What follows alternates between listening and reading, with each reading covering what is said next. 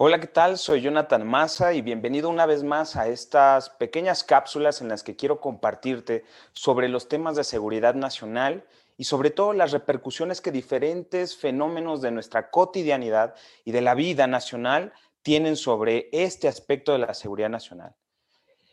En una cápsula anterior te compartí cuál era esta definición acerca de la seguridad nacional y como ahora lo sabemos es esa condición que nos ayuda básicamente a tener un desarrollo armónico de la vida completa del Estado mexicano, en donde el Estado entendido como la población, nuestro territorio, la gestión de nuestro, de nuestro territorio y por supuesto también de las instituciones públicas, del poder político. Pero bueno, ahora de lo que te quiero hablar es acerca de un fenómeno en el que nos encontramos en México desde prácticamente el inicio de nuestra historia nacional, la dependencia tecnológica. Y definitivamente la dependencia tecnológica es un problema en el que hemos estado inmersos en México debido a un rezago con respecto a los avances científicos, tecnológicos e innovaciones a lo largo de varios siglos.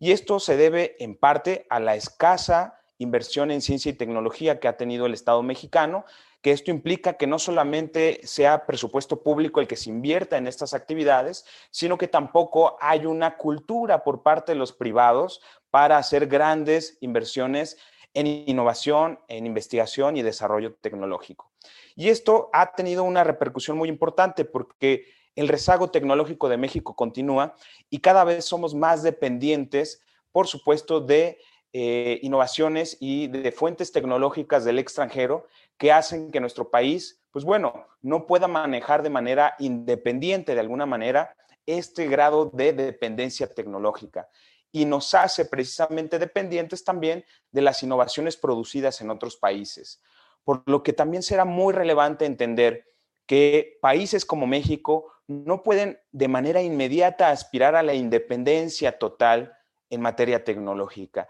tienen que aprender a gestionar de manera muy eficiente, de manera muy eficaz, esa dependencia. Y creo que por un lado es muy importante que esa dependencia pueda ser gestionada de manera tal que no se dependa de una sola fuente tecnológica. Por esto, es muy importante también considerar que México tiene una posición geopolítica privilegiada. Nos encontramos en una de las zonas geográficas más importantes de toda la historia de la humanidad. Esta zona a la que me refiero es América del Norte, en donde se encuentra una de las zonas de mayor consumo, de los mercados más importantes en investigación y desarrollo, pero sobre todo en alta tecnología. Y México tiene ese potencial porque México es hoy en día uno de los grandes exportadores de mediana y alta tecnología.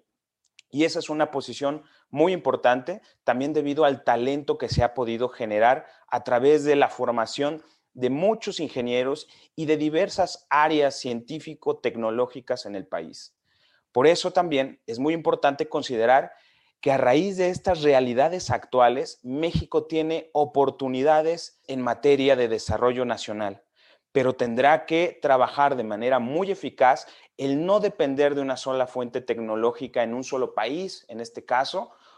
y de también diversificar sus fuentes de consumo tecnológico para tanto las industrias como los servicios.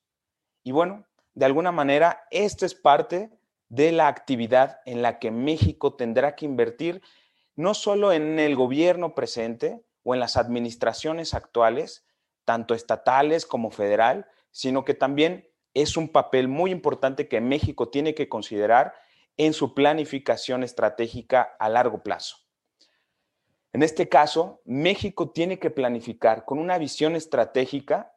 cómo vamos a gestionar esta dependencia tecnológica, de qué fuentes tecnológicas queremos también ser proveedoras, pero también ser fuente de financiamiento. México no se puede quedar rezagado en estas materias, como ya lo vimos, y eso va a ser de manera muy relevante. Y una de las maneras por las cuales México puede gestionar de manera eficaz esta dependencia tecnológica será precisamente el no depender de una sola fuente, es decir, de un solo país o de un solo proveedor, en este caso privado o público de alguna nación. Por lo tanto, México tiene que corroborar de manera muy clara sus objetivos nacionales de largo plazo hacia el desarrollo y también poder realizar inversiones en investigación y desarrollo. Algo que es muy relevante en este tema es que los grandes productores de tecnología que normalmente se encontraban solo en el hemisferio occidental, en la actualidad ya no lo es así. Países como Corea, como Japón, como China, ofrecen grandes alternativas para que México pueda ser un socio estratégico en materia tecnológica. Gracias por escuchar esta breve cápsula acerca de los temas que te quiero ir compartiendo y por supuesto te invito a darle like y también a compartir en tus redes sociales si te gustó.